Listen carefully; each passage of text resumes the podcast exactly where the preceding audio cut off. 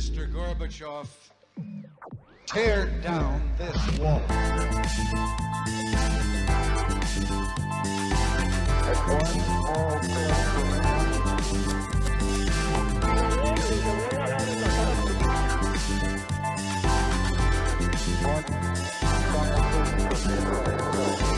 Hola, buenos días a todos y bienvenidos aquí a un nuevo programa de Caparchando. La verdad que nos demoramos en empezar el año, pero lo empezamos a lo grande porque hoy nos damos el lujo de tener a pues un futbolista que marcó la infancia de muchos, alguien que pues si les gusta el fútbol colombiano será imposible no reconocer. Tenemos aquí a Sergio Galván Rey, goleador histórico del fútbol colombiano y pues alguien al que como hincha de millonarios la verdad que lo sufrimos bastante, pero pues contento de tenerlo acá. Hola Sergio, ¿cómo estás? ¿Cómo vas? Bien, Rafa, un saludo a vos. Verdad, un gusto estar aquí parchando y, y bueno, eh, atento a, a, cualquier inquietud, pregunta No, seguro. y podamos hacer una muy linda charla.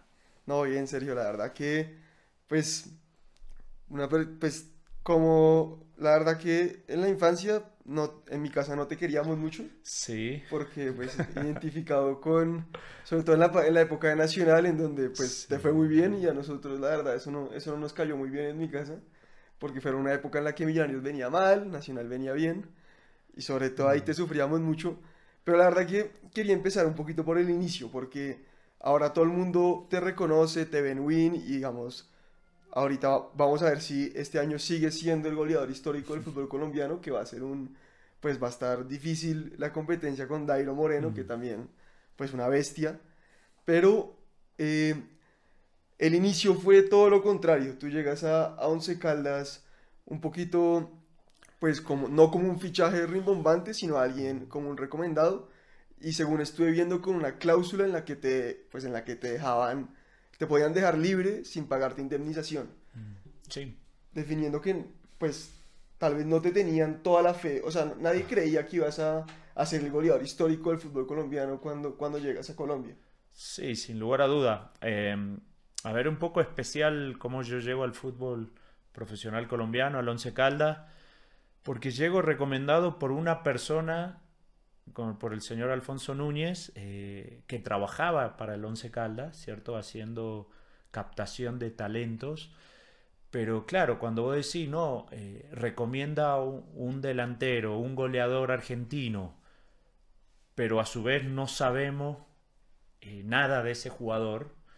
Entonces es como, hay mucho interrogante, ¿no? Hay mucho cuestionamiento y, pero bueno, así se dio, así fue y, llegué y obviamente que sí, eh, yo no, yo venía de jugar en tercera división en Argentina, no había jugado ni en segunda ni en primera, eh, entonces no era fácil para un extranjero en ese entonces y, ahora también. eh, poder llegar y, ser visto como, ¿cierto? La posibilidad de- de que iba a ser el goleador del Once Caldas. Pero, pero bueno, venía con mucho, mucha ilusión, con muchas ganas.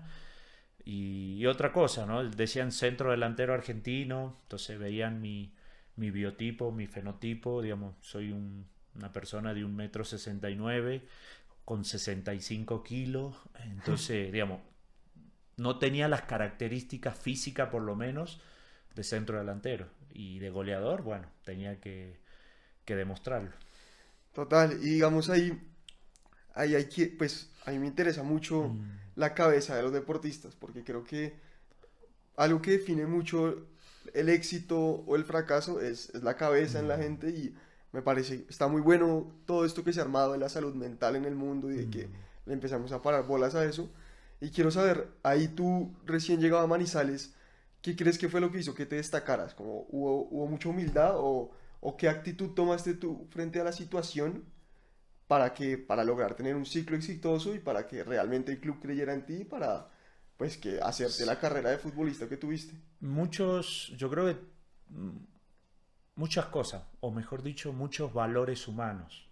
Por ejemplo, eh, la humildad, eh, porque hubo un momento límite en mi estadía con, eh, en el Once Caldas y, y bueno, eh, ese valor humano de la humildad es, fue fundamental.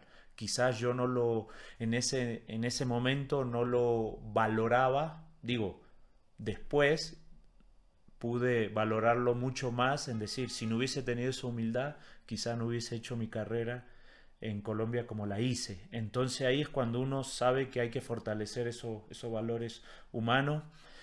Otro valor es eh, el coraje, digamos.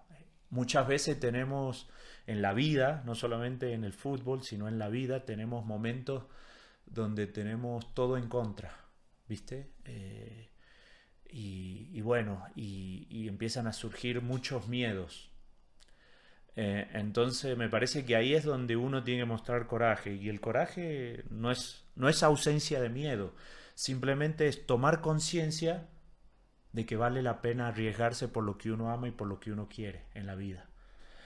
Y, y también determinación, digamos, vos tenés que tener determinación en la vida. Yo creo que está el coraje, ¿sí? Que a veces las cosas hay, si tenés un poquito de miedo, hay que hacerla con miedo, no importa, hay que hacerla. Y después la determinación, que es, que es el tema de decir, bueno, eh, tengo la firme decisión de avanzar, de continuar, pase lo que pase. Entonces cuando vos tenés eso, vas construyendo una mentalidad ganadora, tanto en los entrenamientos como en los partidos y sobre todo en las, en las situaciones límite. Entonces yo creo que una de las cosas que el deporte, el fútbol me dio fue eso, ¿no? Fortalecer esos valores y muchos otros más. Y en la humildad, o sea, ¿en qué momento crees que la humildad fue lo que realmente te, en qué, o digamos, en qué situación específica o como en qué manera de actuar específica tú rescatas la humildad, fue en la de decir, pues, decir, respetar la decisión de no ser todavía un jugador importante y aún así hacerse, que creo que uno, uno quiere todo para allá y a veces creo que hay que tener la humildad de reconocer, bueno, es un proceso.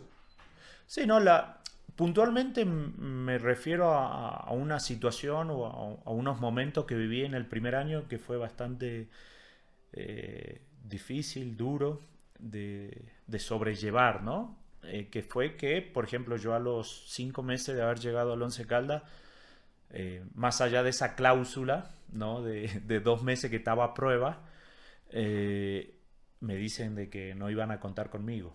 Yo tenía un contrato de un año y a los cinco o seis meses me dicen que no, que buscar equipo, que, que bueno, que el cuerpo técnico no me iba a tener en cuenta, que no iba a jugar, bueno, esto y lo otro. Entonces, ahí hay un momento donde, más allá de tener la calma, mostré humildad. Decir, bueno, ellos me están diciendo esto, pero yo me voy a quedar y la voy a luchar y la voy a pelear. ¿Sí? Digamos, porque quizás en otra situación eh, o en otra decisión eh, eh, me hubiese dicho, bueno, no me quieren, me largo, me voy y ya. ¿Viste? Y a veces eso, eso no es tan recomendable digo de mi experiencia, lo hablo, ¿no? Eh, ¿Por qué? Porque eh, son de esos momentos donde uno aprende realmente de la vida. Ahí es, en los momentos difíciles, duros. Después eh, me lesiono, estoy un mes prácticamente sin entrenar. Luego me, me enfermo, me da alopecia por el estrés que vivía o que llevaba viviendo en todos esos meses. Después, a final del año, eh, no toman una decisión sobre mi continuidad, pero lo más seguro es que me iba a ir porque eh, no me estaba yendo bien en el equipo. Me presento a entrenar al año siguiente, me dicen que yo no podía entrenar con el equipo porque no, no estaba y no, no tenía contrato y no, no, me iban a tener en cuenta. Y por cosas del fútbol, de la vida, eh, para un partido mm, me necesitan eh, y, bueno, hago cinco goles.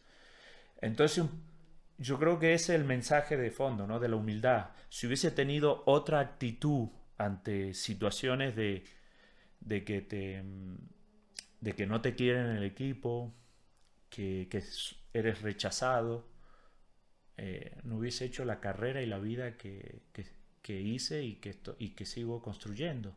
Entonces, por eso digo que, es tan importante la humildad en la vida, porque eh, muchas veces la vida eh, te lleva al límite y, donde no queda otra opción que ser fuerte, digamos. o por lo menos yo veo así la vida, ¿no? Tenía dos opciones, o ponerme en el papel de víctima o asumir mi responsabilidad, que era continuar a lo que yo te decía, con esa determinación Sí. de pase lo que pase, voy a continuar, voy a avanzar hasta lograr lo que yo quiero. Que va a ser duro, difícil, seguramente. Pero, pero bueno, eso es un poco la enseñanza y el mensaje. No, total. Y creo que en los goleadores sí que se ve la necesidad de tener fortaleza mental. El, el delantero, pues frase cliché, vive de goles. Y son, ¿crees que esa fortaleza de los primeros años fue lo que te llevó a, digamos, siempre reencontrarte con el gol y nunca tener como largos periodos en donde, pues que solo fuera una racha? Porque creo que pasa mucho, y nos pasa mucho en Colombia, tener Sí. delanteros que un año son pues realmente goleadores y que realmente la están rompiendo, pero después se desinflan muy rápido y, Mm. y- pero ¿crees que tu cabeza fue un factor determinante? Es fundamental. Es fundamental la, la mentalidad que tengas. Digamos, e- es fun- y dentro de esa mentalidad, digamos, ganadora, digámoslo así, es que nunca es suficiente. Digamos, para un goleador, tú no te puedes conformar con lo que hice en una temporada, en dos, no, siempre tienes que ir por más. ¿Sí? Y en la medida que te van pasando los años, más fuerte tienes que ser de la cabeza porque seguramente eh, el rendimiento no va a ser el mismo que tenías a los 20, 25 años. Entonces, más fuerte tiene que ser la cabeza para poder rendir de la mejor manera con el paso del tiempo. Entonces, es eso, es, es, es decir, nunca es suficiente. Digamos, no me puedo conformar con esto. Si, si, he, si he logrado esto, soy capaz de lograr mucho más. Es como esa, es generar y crear. Pero no solamente decirlo, sino trabajarlo. Construirlo día a día. Digamos, eh, exigirte al máximo, a ti mismo. Y al exigirte a- a- al máximo, seguramente darás lo mejor que tienes. Y entonces creo que por ahí pasa esa mentalidad, ¿no? A veces muchos se quedan con que, ah, no, ya, y como que creen que ya es, es eso y, y- y es suficiente. No, nunca es suficiente para seguir mejorando y creciendo. Entonces, es un poco, hace parte de esa mentalidad, sin lugar a dudas. Total, y aquí, pues antes de que empezáramos a grabar, estamos hablando de que el- ese equipo de, ese de Once Caldas, pues que termina con la Copa Libertadores, tenía mucha mística, pero también tenía unos jugadores, pues que eran realmente impresionantes, pues estaba Dairo Moreno joven, eh, pues Alexis Enríquez, el Quinsoto, muchos otros, John Biafara, Henao, Valentierra. Velázquez, sí, bueno, eh, Muchos. muchos, pero cuando compartiste... Vanegas, Cataño. Vanegas, Cuando compartiste plantel con ellos, ¿te dabas cuenta de la calidad? ¿O decías, o mejor dicho, sabían que estaban para grandes cosas o nadie se imaginaba mucho lo que iba a pasar? Porque de hecho, tú te vas eh, tres meses antes de, que, de, de la final con Boca. Sí, yo juego mm, me- mm, casi toda la fase de grupo. Sí, que, sí. Sí. Y después de hacerle un par de goles a Vélez, te vas. Me- sí, te vas. ese partido me, me, me transfieren por, por e- no solo por ese partido, sino por lo que ya venía haciendo. Sí, sí, porque ya, venía... Pero pues, ese fue sí, sí, ya, ya venía rompiéndola toda Sí. en Colombia. Mm. y te transfieren, pero en ese momento te das cuenta de la calidad de jugadores con los que compartías o, o, o no, no no tenías tantas expectativas. No, a ver, la- digamos, tenía unos compañeros muy buenos jugadores de fútbol, ¿sí? Eh, y, y teníamos un buen equipo a, a nivel local, nacional, digamos, a nivel de Colombia. Pero la verdad que para, para ser campeón de Copa Libertadores, en ese arranque de, la Copa, la verdad que individualmente había muchos equipos mejores que nosotros. Hasta colectivamente había desde el arranque, ¿no? Después lo tenés que ir ratificando o lo tenés que ir demostrando. Eh, sinceramente, no nos imaginábamos en el inicio, no nos imaginábamos que, que podíamos, que el equipo podía llegar tan lejos y de ganar una Copa Libertadores. Pero eso es lo lindo cuando vos vas construyendo, ¿cierto? Eh, eh, una Copa Libertadores como lo hicimos, digamos. El primer objetivo era ganar el primer partido, luego el siguiente y esto, luego pasar fase de grupo, llegar a octavo de final. Y ya cuando estás ahí, ya sabes que, digamos, es un paso, otro paso hasta llegar a la final y ser campeón. Entonces yo creo que el equipo fue creciendo y creyendo que, será, que, que, que se podía ser capaz de llegar en la medida que fue superando la, la dificultad y los obstáculos. Entonces, de arranque te diría que no, que no nos imaginábamos, pero, pero nadie, nadie, ni el más optimista de ser campeón, digo, Sí, ¿no? sí, sí. De ser campeón. De que avanzar, sí, pero de ser campeón, no. Eh, y después no, nos fuimos creyendo el cuento, como se dice. Sí. Y, y se fue haciendo un equipo, eh, ¿cómo te puedo decir? Muy fuerte, donde el, el trabajo de equipo, el trabajo de equipo era más importante que el trabajo individual. ¿Me explico? Eh, digamos, el, la- el- el sobresalir individualmente estaba... Primero era sobresalir como equipo. Y eso fue, yo creo que fue el gran éxito de, de ese, de esa nómina. Y el profe Montoya, Mm, pues que creo que en Colombia nos perdimos, pues por, por lo que le pasó, nos perdimos de un técnico que tenía mucho más por dar. sí.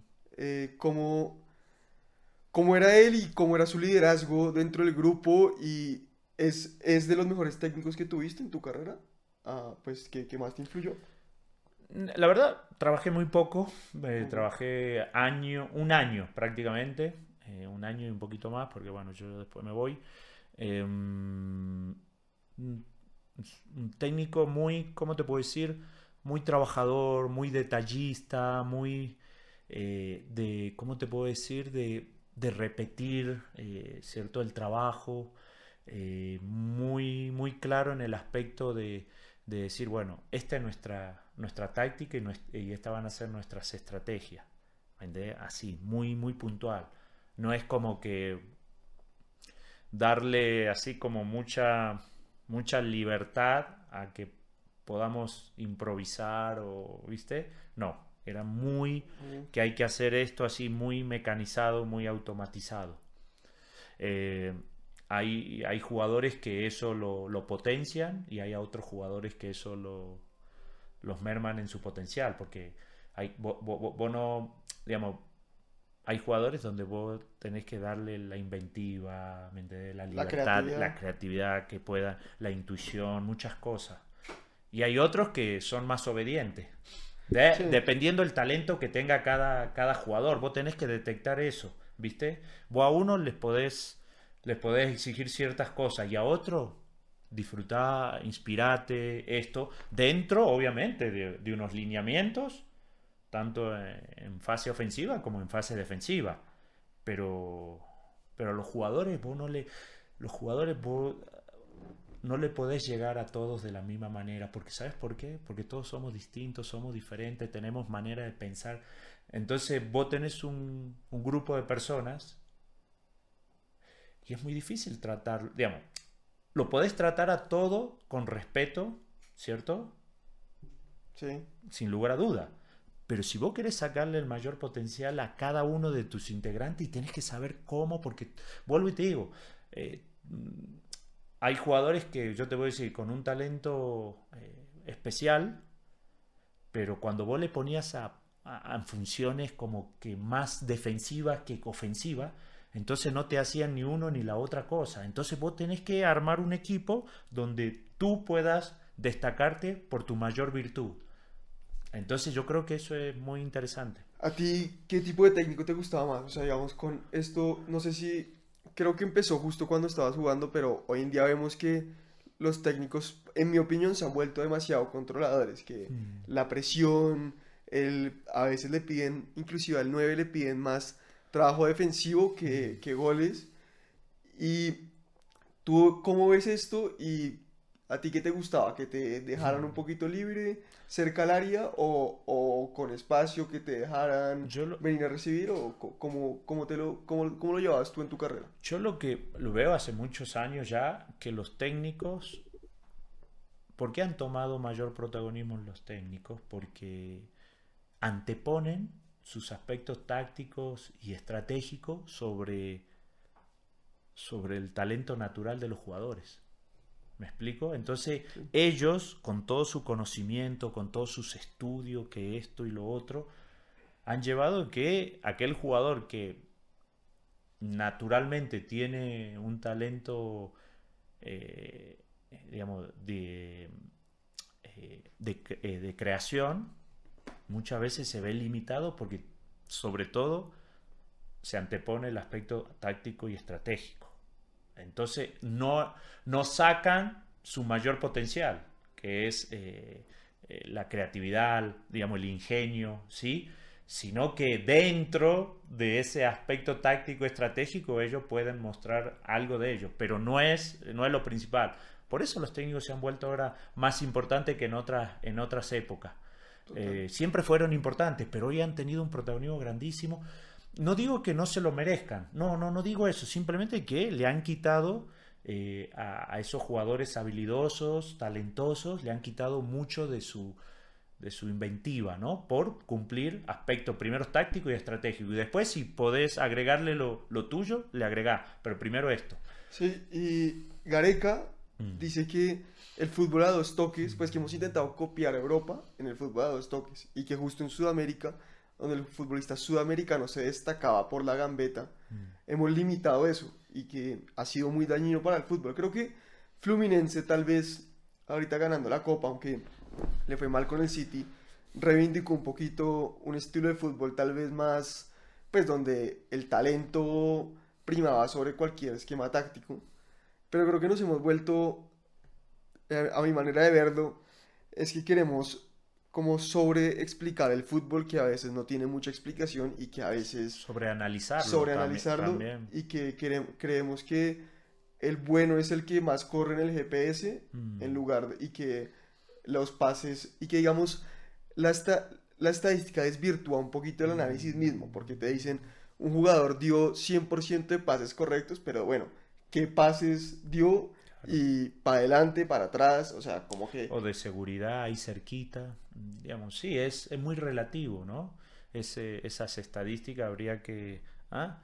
eh, hacerle, eh, digamos, detalladamente un análisis, pero no, no, no podemos tampoco comprar toda la, toda la estadística como tal, digamos, pensando en eso. Yo, yo veo que, por ejemplo, hoy sí hay algo que en mi época vos podría, digamos, podías, hoy sí o sí tenés que, tenés que ser un, un futbolista, digamos, un atleta, desde la parte física, desde tu preparación física atlética porque hoy, hoy el juego es mucho más intenso que en, otras épocas.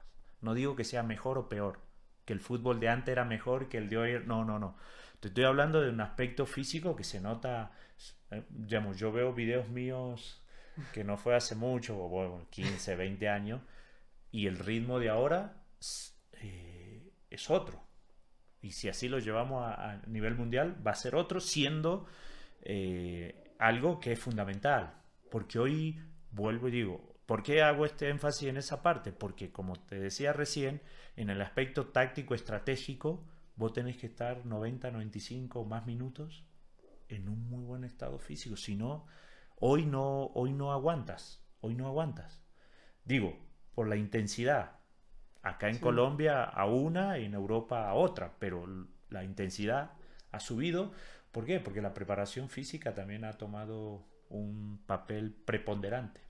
Pero, o sea, no sé si estoy cayendo en, esa falacia de que todo tiempo pasado fue mejor, mm. pero digamos en, el fútbol argentino que tiene muchos problemas, pues comparado antes, pero se ven pocos jugadores como lo que era Aymar, como lo que era Riquelme, como lo que era pues el propio de Alessandro, esos jugadores que pues realmente el primero el fútbol, el fútbol es espectáculo, y que la gente realmente, pues los estadios se llenen. Disfrute. Sí, o, Ortega, pues no, volvió a ver un Ortega. Creo que también la intensidad sacrificaba mucho, mucho talento, creo. Sí, lo que pasa es que vos para hacer un trabajo táctico estratégico sí o sí tenés que estar muy bien preparado físicamente para correr los 90, 95 minutos. Entonces eso, volvemos a lo mismo, eso le quitó a esos talentos que vos nombrabas y eso pasa en Colombia. Digamos, si vos ves después de no sé, digamos, antes, antes de, en Sudamérica salían jugadores con... ¿Por qué se los llevaban a los sudamericanos? Era por su, su talento, su calidad técnica, su habilidad, su destreza, eh, su técnica, ¿cierto? Su inteligencia. Y hoy, hoy digamos, cuando vemos un jugador con, con estas u otras características, nos llama la atención porque eh, es la excepción a lo que estamos viendo. Hoy vemos jugadores más utilitarios desde el aspecto táctico, estratégico, físico, que desde el talento. Entonces, eh, ah, vos querés ver un partido donde los jugadores corran meta, sí, pero bueno, ahora yo quiero ver un jugador que no sé, que me haga, que me haga ¿no? Eh, jugadas donde, wow, uno se sorprende. Hoy la verdad que nos sorprende, hoy nos sorprendemos con algo mínimo, como que nos parece una locura, pero antes eso era, era casi común, digámoslo así, ¿no? Pero bueno, no, no, es, no es una discusión, simplemente que es, son otros tiempos y, y el fútbol ha evolucionado de tal manera que que ha, tomado mayor preponderancia unos aspectos que otros. ¿Y qué equipo te gusta cómo juega? Pues a pesar, o sea, como de, con, digamos, con qué técnico o con qué idea de fútbol es con la que más te identificas. Porque yo creo que también el fútbol es de muchos colores y, hay mucha gente que se identifica con una cosa, que lo siente de otra manera. Y inclusive equipos, creo que si vas a Barcelona tienes que jugar de una manera, pero si vas a Estudiantes de La Plata tienes que jugar de otra y así, pero creo que con, con, cuál es la que tú sientes más y con qué idea de fútbol te parece chévere. A, a mí, a mí veo, veo, el, veo el, el, fútbol como veo la vida. ¿Y qué quiero decirte con esto? Es que, digamos, no me identifico con una idea. Digamos, mm, si pudiera dirigir, me gustaría que mis equipos se sepan adaptar a lo que pide los momentos de los partidos. ¿Sí? Si me toca una situación donde me tengo que replegar y jugar de contra, lo hago. Si me toca una situación, un momento, un partido, un rival donde tenga que asumir el control de la pelota, hacerlo, ¿me Hacerlo. Es como eso, es saberme adaptar a lo que va pidiendo cada momento del partido, cada rival. Eh, y, la vida es esa. La vida es, esa. Vos, vos, te tenés que adaptar. Vos tenés planeado, soñado, trabajado algo. Pero la vida después te dice, hey, no es por ahí. O, o, te, o, te, golpea y te hace caer. Y vos tenés que, bueno, pucha, yo no puedo seguir haciendo las mismas cosas porque voy a tener los mismos resultados. Entonces tengo que buscar adaptarme, ¿cierto? A eso. Eso me gustaría que tuvieran lo eh, un equipo mío, por ejemplo. Esa es la idea de que decir, mira, hemos tenido 70 minutos la posesión, el control del juego, esto, pero los últimos momentos nos toca replegarnos porque ellos metieron más gente, nosotros nos, eh, no sé, se nos lesionó uno, nos expulsaron, y saber de que ahora cambiamos y decir, bueno, ahora estoy en un en otra fase del juego, donde tú pero cada, cada adaptación poder hacerla de la mejor manera. Es que eso es lo complicado. Porque, por ejemplo, por decirte, el City, el Barcelona, tienen una idea, una filosofía de juego de muchísimos años. ¿Sí? Desde categorías, digamos, menores hasta el fútbol profesional. Entonces, ellos tienen, ese, eso lo tienen clarísimo. Ahora, en diferentes contextos de partido, de rivales, de momento, a veces eso no termina siempre funcionando. ¿Me explico? Eh, eh, y los rivales también saben de que si es la única forma que ellos tienen de jugar. Entonces hay, hay rivales que a calidad individual son muy parejas, pero que te presentan desde lo táctico y lo estratégico variables, variaciones, donde el rival sigue insistiendo de la misma forma y no puede. Eh, es como eso. Me, gustaría que un, equipo de fútbol tenga eso, que sepa adaptarse a, los momentos del juego. Creo que a nivel selección, la selección Colombia le ha pasado un poco eso. Creo que hemos, cuando toca jugar, somos mm. buenos, pero creo que nunca hemos sido un equipo que sabe sufrir. Como que creo que nos ha costado llegar. Digamos, me acuerdo en el 2014 que nos meten un gol de pelota parada empezando el partido y que mm. esas cosas te como que cuando necesitas eso de ser como muy, no sé, creo que en el fútbol argentino dirían bilardista un poquito, de ser un poquito de enfriar los tiempos, de, de, de tranquilizarse, creo que nos ha faltado y creo que vendría bien incorporarlo al, al fútbol colombiano un poco, de saber de, ser, de una disciplina táctica más, más importante, creo. Sí, yo, yo ¿sabes qué? Yo digo ser más flexible. Más, más flexible. Sí, tú tienes una idea, tú tienes un estilo que le quieres impregnar a tu equipo y está bien. Eh, vamos, eh, es el técnico y, lo hace. O, es la historia del club, bueno, lo que tú quieras, pero, pero tienes que ser flexible porque los rivales también. También juegan. Juegan y saben cómo poder contrarrestar. Digamos, hay rivales que saben que el rival es superior. Por eso mismo buscan contrarrestar lo que más puedan a, eso, a ese nivel. Entonces, cuando tú te encuentras con, con equipos que son calidad individual, son parejo, pero que desde los colectivos de pronto hay un equipo superior de los colectivos, pero pueden contrarrestar eso, es adaptarse a decir, bueno, este equipo, la verdad, juega esto solamente. Si nosotros alcanzamos a contrarrestar, podemos, tenemos mucha chance de ganarle. ¿Por qué? Porque la calidad individual es muy buena también. Eh, ya cuando la calidad individual hay una diferencia, a pesar de que tú quieras contrarrestar, siempre, o la mayoría de las veces va, te va a costar por más buen trabajo oficio que hagas. Y creo que eso ayudó mucho a Millonarios a ser campeón. Mm. Creo que Millonarios era un equipo que tenía una manera de hacer las cosas y creo que cambió a ser un equipo más contragolpeador y creo que, creo que le sirvió mucho para, pues para, para ganar el año pasado. Sí, pero, pero no, no porque, a ver, no porque tú quieras cambiar por cambiar, no porque digas ahora no tengo los jugadores que tenía antes, no, porque los rivales, a ver, uno, ¿a quién quiere ganar?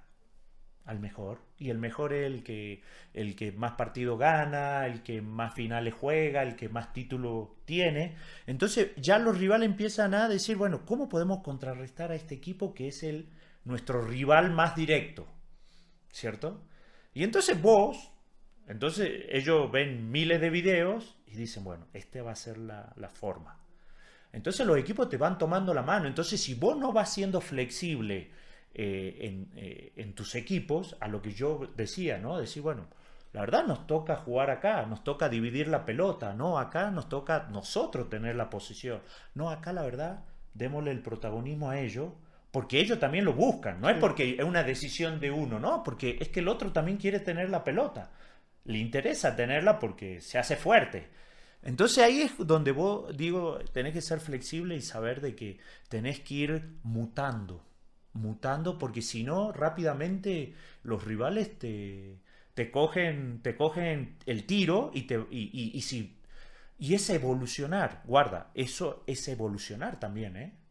Es evolucionar, no solamente, no es que, sino que evolucionas en tu idea, en tu estilo, en tu, en tu forma de sentir, no sé. Y como jugador, también eras así de, de buscar, o sea, de, digamos, de juego contra este, eras estudioso como delantero de juego contra esta defensa. No sé, se me para arriba, voy a buscarlo por este lado. Sí, sí, sí. Sí, porque como daba ventaja física en cuanto a fortaleza física, eh, entonces tenías que, que, jugar con mis virtudes y que se notaran más mis fortalezas que mis debilidades. Eh, y sí, siempre estaba, ¿cómo te puedo decir? Percibiendo lo que estaba pasando a mi alrededor, ¿sí? Para tomar la mejor decisión y poder ejecutarla de la mejor manera. ¿Sí? Entonces, ¿qué es eso? Es entender si, digamos, estoy en, una zona donde la verdad no tengo mucho espacio para maniobrar, ¿sí? Entonces no, no puedo pedir mucho la pelota. ¿Por qué? Porque si quería tenerle aguantarla, fácilmente iba a ser presa de los defensas. Tenía que tener un espacio donde yo poder o marcar un pase o tener una movilidad, digamos, mediana, digamos, tampoco tengo que correr muchos metros y ahí sí sacar ventaja. a, los defensas que generalmente son más altos, más pesados, les cuesta mal reaccionar. Eh, entonces eran esos los momentos donde yo podía sacar mi ventaja. Y, creo que mi carrera ha sido así. Si vos, ves, siempre soy eh, saliendo unos metros eh, a recibir, a tocar, a pivotear, a hacer diagonales a espacios libres, a, a, saber ubicarme por detrás de los defensas para, para definir. Eh, resolver rápidamente, digamos, eh, lo mío, eh, mi, definición era intuitiva. Yo no pensaba. A veces me salía bien, otras veces mal, seguramente, pero yo no, digamos, nada, era ejecutar, ejecutar, ejecutar, ejecutar. Digamos, yo no, porque muchas veces, y ahora más que, más que nunca, al tener menos espacio, tener menos tiempo. Entonces, si vos tenés espacio, tenés más tiempo para pensar. Entonces, cuando el delantero dentro del área tiene muy poco espacio. Entonces, menos tiempo para pensar. Tenés que ejecutar. Cruzado, eh, al, ángulo, abajo, a la cabeza del arquero. ¿Me entiendes? Es, sí, es así. Y, es clave tener un delantero así. Creo, creo que, me acuerdo, Raúl, el del Madrid, era... era pues como que el tipo le traían delanteros más rápidos, más, más, fuerte. más fuertes, pero el que jugaba era él y el que metía goles era él. Creo que en el área, en el área es clave, pues los ser mucho más rápido mentalmente que el resto. Sí, tiene que tener velocidad mental, si tener rapidez física también vale, pero en, ¿cómo te puedo decir? En, en, en espacios cortos, medios, no, no en carrera de 60 metros, no, ahí en, en 10 metros en 15 metros, donde a veces le saca ventaja al defensa, ¿no? Porque el defensa siempre está pendiente de vos. ¿Qué movimiento haces? ¿Qué, ¿A dónde vas? ¿A dónde salís? ¿A dónde vas a buscar? Entonces, en la medida en que tú mm, tengas una variedad de movimientos, más complicado se la pones al defensa, porque si no va a decir siempre hace lo mismo. Sí, y, y, y aún así dice, ya sabemos qué va a hacer y termina haciendo. Entonces, Palermo, Palermo así, me acuerdo. Sí, o decir, no, me va a salir hacia, hacia adentro o me sale hacia afuera.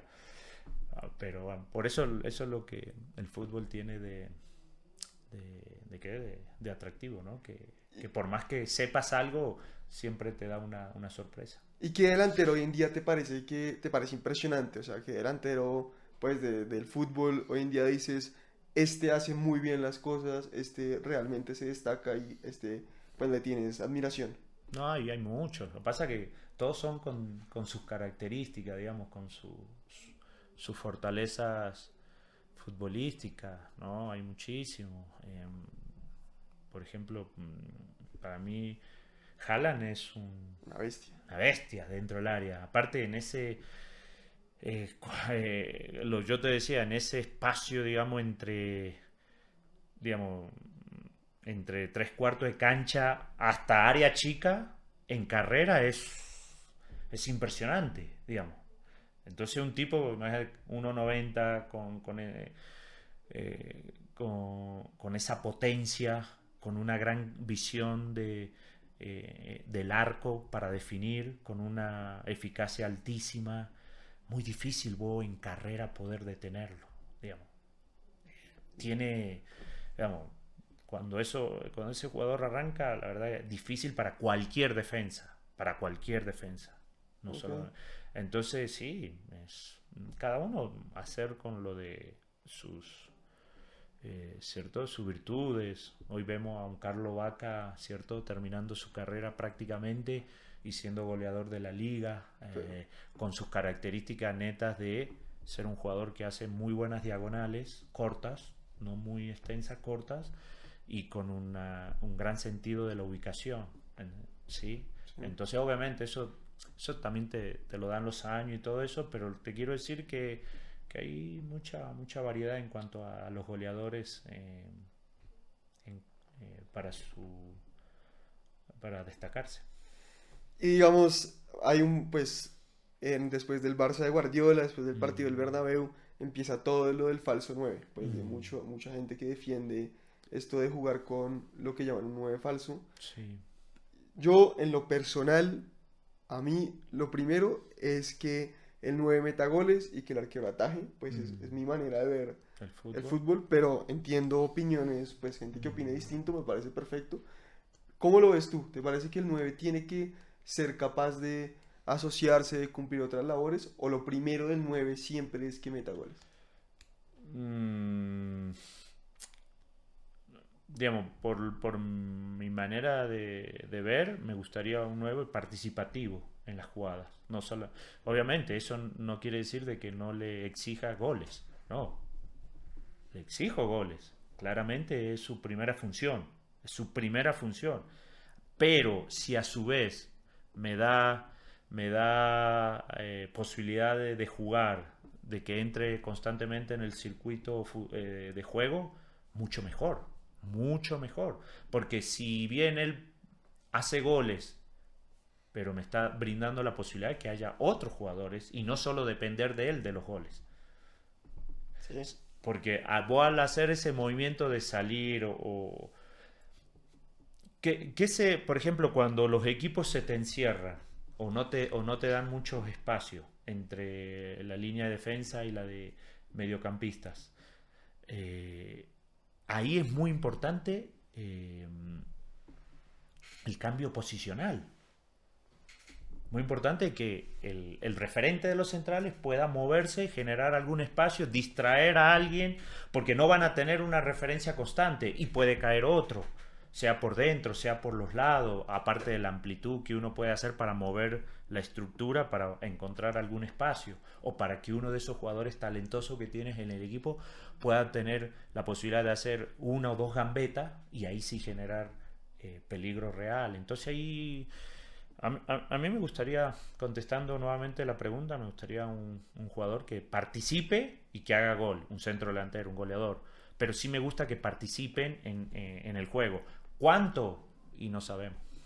Bueno, Sergio, ya aquí terminando, porque yo me puedo quedar hablando de fútbol mil horas, pero la espinita de la selección Colombia como, como argentino nacionalizado, ¿te quedó? ¿Fue, fue una, un Sí, pendiente? sí, me hubiese encantado, me hubiese encantado porque me, me- me identifico plenamente con el fútbol colombiano. Aquí Sí. casi toda mi carrera, entonces me hubiese encantado poder devolverle con goles a la, selección, al fútbol profesional colombiano, todo lo que me ha dado.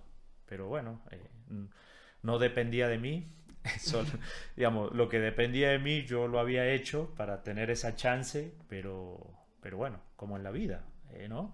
Hay cosas que dependen de uno, hay cosas que no dependen, uno no las controla.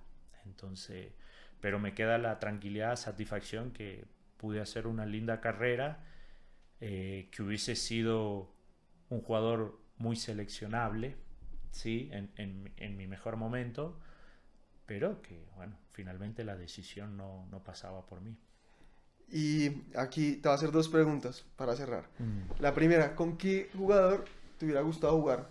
Como con quién hubieras dicho, con, a qué, quién ves, no sé, de los que mediocampista asistidor o lateral que mande buenos centros, ¿con quién te hubiera gustado? ¿Con quién crees que hubiera sido lindo jugar?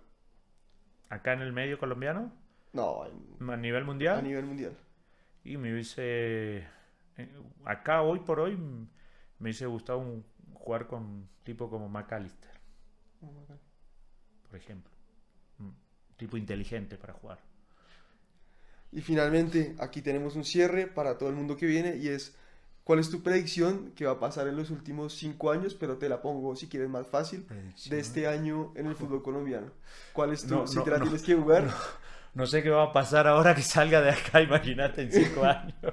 Pero Pero este bueno, año, este vamos a entrar ¿quién al juego, entremos al juego, entremos al juego.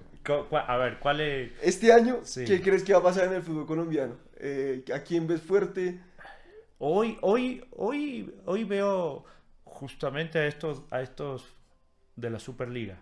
Hoy los veo fuertes a ellos. Ok, Los veo fuertes no solamente por la nómina que tiene Junior, sino también por el trabajo que viene el profe Gamero eh, y el trabajo que está haciendo Reyes. Uno con más tiempo, ¿sí? Ahora el profe Reyes tendrá que ratificar que lo que el, año, digamos, el título que ganó el año pasado no fue casual, sino que es un proceso que está arrancando y creo que nominalmente tiene un equipo, eh, digamos, una nómina espléndida, digamos. Tiene dos o tres jugadores por posición, pero que son titulares en cualquier equipo, como se dice acá.